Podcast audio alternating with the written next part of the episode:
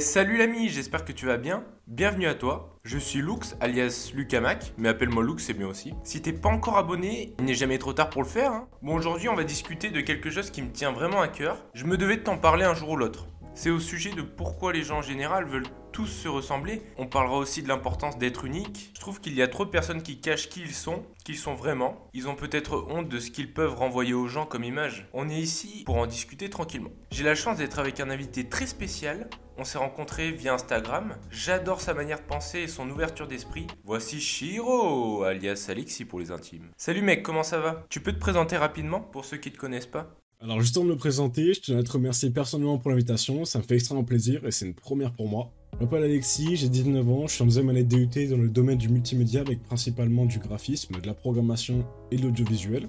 Je pratique le street workout depuis un peu plus d'un an et demi maintenant et m'intéresse depuis un moment à l'accomplissement de soi dans un temps de vie. Je pense et j'espère sans prétention pouvoir apporter un point de vue constructif et de nouvelles perspectives au thème à travers les différents sujets que l'on va aborder dans ce podcast.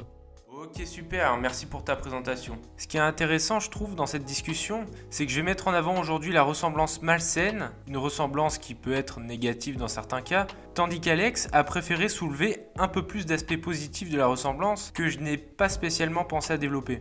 On donnera donc des aspects différents de cette ressemblance, et c'est ce qui rendra la discussion d'autant plus intéressante. Alors j'ai vu sur les réseaux sociaux l'homme le plus tatoué de France. Été surpris quand même de voir qu'il était tatoué de partout, même de l'aubergine si tu vois ce que je veux dire, ainsi que de ses yeux et sa langue. Selon toi, peut-on dire que c'est une personne unique? Je crois qu'il faudrait donc définir tout ça avant de commencer. Oui, les définitions c'est chiant, mais reste c'est important pour le reste de la vidéo. Dis-nous, qu'est-ce que tu penses de ça Alexis? Et c'est quoi pour toi la définition d'être unique? Pour moi, cela va bien au-delà de l'apparence physique de cette personne, ou le fait même d'être le plus tatoué, si on venait en reprendre cet exemple. L'unicité d'un cas passe par notre propre personne dans sa globalité, avec les expériences, les goûts, les envies et bien plus. Ces mêmes facteurs se voient être modifiés au quotidien par nos cinq sens. On a tous quelque chose à apporter au fil des générations, et cela passe par les choses les plus banales comme les plus complexes. Donc ici, cet homme tatoué est tout aussi unique que toi ou moi. Cependant, tu peux décider de ne pas être qui tu es vraiment au quotidien, et on pourrait ainsi considérer cela comme une attitude à avoir, ou plutôt à ne pas avoir, au fil des jours. C'est en restant fidèle à soi-même que l'on devient unique, et donc sans filtre. Et pour moi, il faut aller au bout de ses convictions, écouter son cœur, même si cela résulte en déplaire à certains, car à la fin de la journée, c'est toi contre toi-même, peu importe comment tu te comportes en étant entouré. J'espère avoir été clair dans ma réponse, j'essaie d'englober les deux questions en les pensant complémentaires. Je suis assez d'accord avec toi, je trouve que tu as bien défini ce terme, surtout quand tu parles de l'idée de rester fidèle à soi-même. Allez, on poursuit. Selon toi, pourquoi c'est aussi important de se démarquer des autres et d'être unique en tout genre? Aujourd'hui, moi j'ai l'impression qu'il y a beaucoup de personnes qui s'habillent de la même manière, se comportent de la même manière. Si tu aimes le style des autres, si tu aimes suivre la mode, etc., nos problèmes, mais à quoi ça sert de ressembler à tout le monde? On a toujours besoin de se sentir validé par la population entière, alors qu'on sait pertinemment que tout le monde ne peut pas nous aimer. Alors pourquoi ne pas s'assumer et vivre comme on a toujours rêvé de vivre, au fond de nous?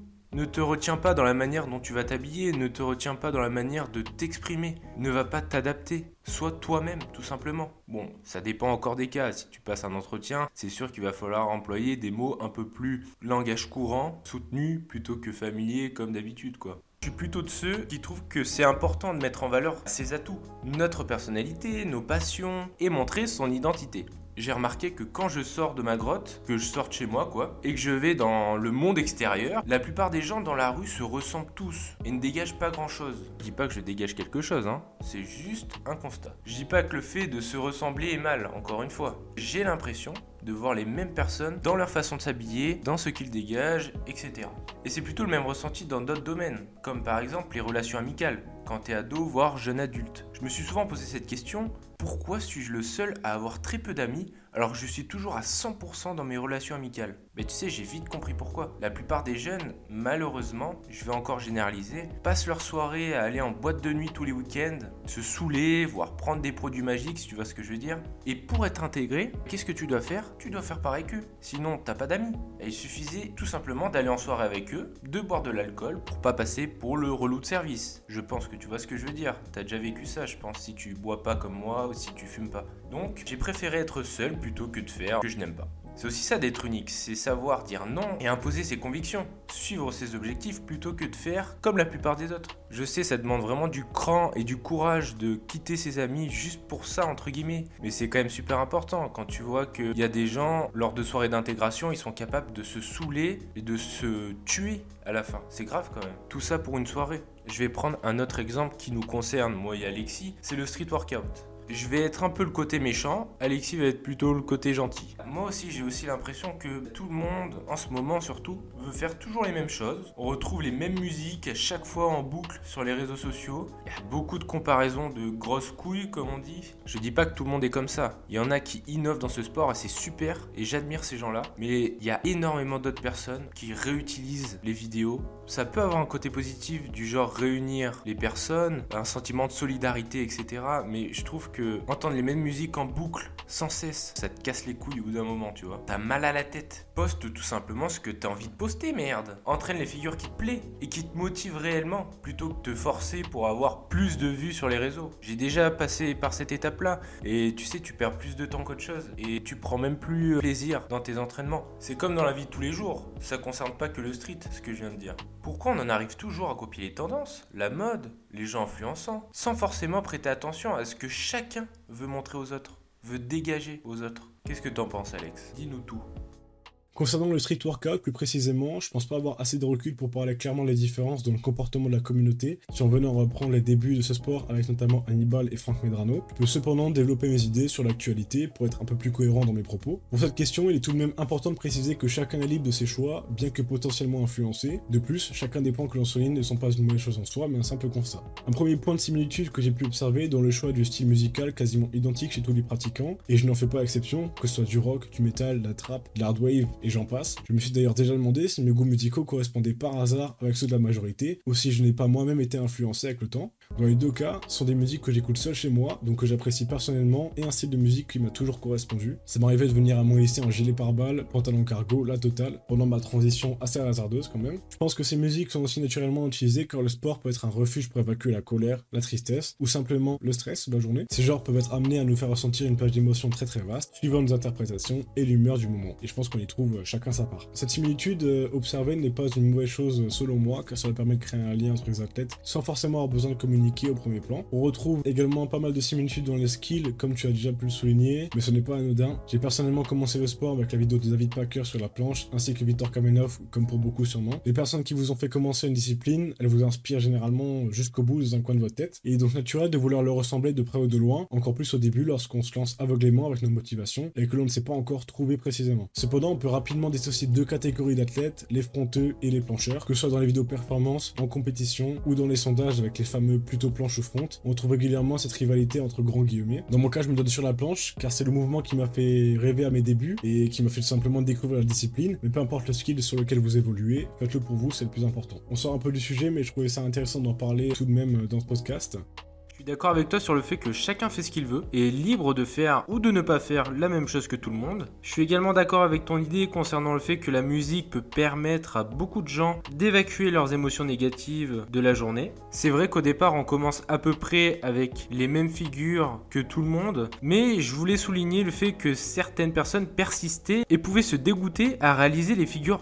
emblématiques juste pour faire comme tout le monde alors qu'en soi chacun fait ce qu'il veut. Il n'y a pas réellement de règles dans le street workout. On va passer aux causes de ces ressemblances qui peuvent vraiment être toxiques dans de nombreux cas. J'ai déjà entendu des personnes autour de moi qui choisissent leur parcours professionnel en fonction de ce que choisissent leurs amis ou en fonction des professions de leurs parents. Qu'est-ce que tu en penses? Je m'adresse à toi Alexis, mais aussi à toi qui regarde la vidéo. Penses-tu qu'en 2021, est-ce normal de choisir ses études en fonction de ce que font nos parents ou nos amis?